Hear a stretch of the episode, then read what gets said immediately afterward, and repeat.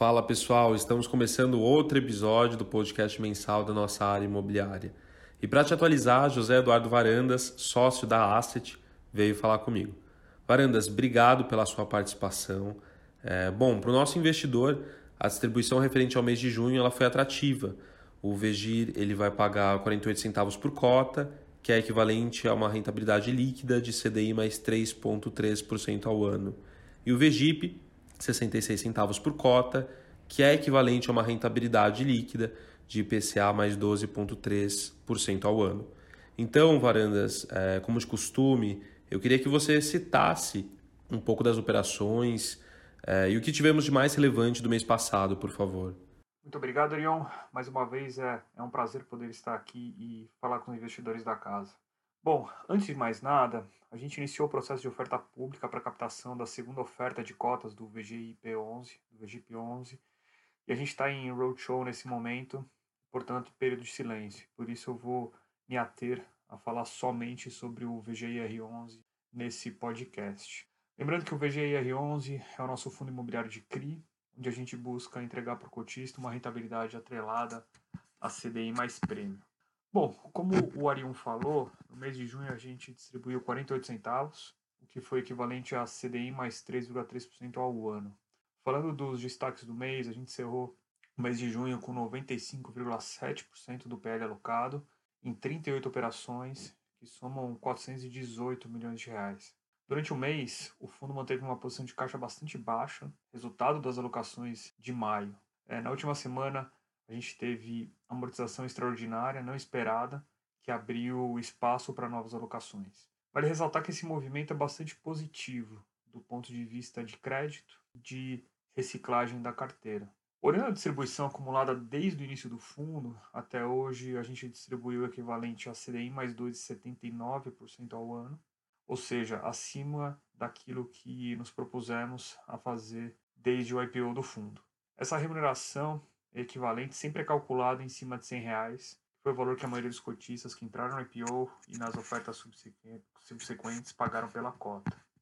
Tá. É, agora, Varanda, sobre a qualidade e acompanhamento dos CRIs que vocês mantêm em portfólio, no último mês você compartilhou com a gente que estavam confortáveis no cenário. De lá para cá, alguma coisa mudou? Falando da carteira do Vegir, é, todos os CRIs estão adimplentes é, de suas obrigações financeiras. No início de junho, o Crialmeida Júnior teve aprovado pela maioria dos investidores um waiver para não pagamento de juros no mês. Esse CRI tem um nível de garantia bastante confortável, com garantia real de um shopping localizado no sul do país. Para colocar em perspectiva, para vocês terem uma ideia, esse CRI representa 0,89%, ou seja, menos de 1% do PL do fundo. O impacto de um eventual ajuste nesse CRI na geração de caixa global do fundo e distribuição de dividendos seria praticamente nula. É, em resumo, a gente continua com monitoramento próximo, junto a todas as operações e devedores, e temos, temos hoje uma visão clara de que a carteira continua uh, saudável. Por fim, para finalizar, Varandas, é, a gente recebeu uma pergunta no nosso Instagram do Isaac, é, que fala: qual a estratégia de caixa da gestão? Bom, respondendo a pergunta do Isaac sobre a estratégia de caixa da gestão, eu separaria ela em duas partes. Primeira parte é que a nossa estratégia é sempre buscar manter o fundo alocado o máximo possível em CRIs, que é o nosso ativo-alvo. Então eu te diria que a gente está sempre trabalhando para comprar CRI no mercado primário ou secundário e não deixar o dinheiro, entre aspas, parado.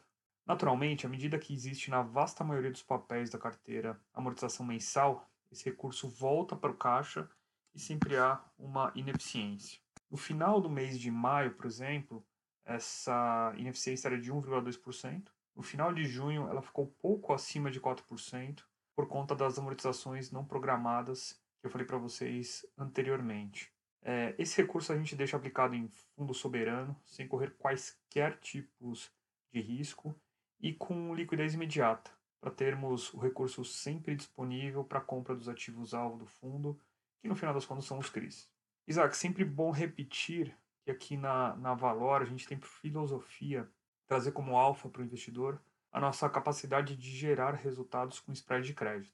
Então você pode esperar que o resultado da distribuição de rendimentos mensais no Vegir é, vai vir do carrego dos juros da nossa carteira de CRIs e por isso a gente sempre trabalha para deixar ela o mais alocada possível.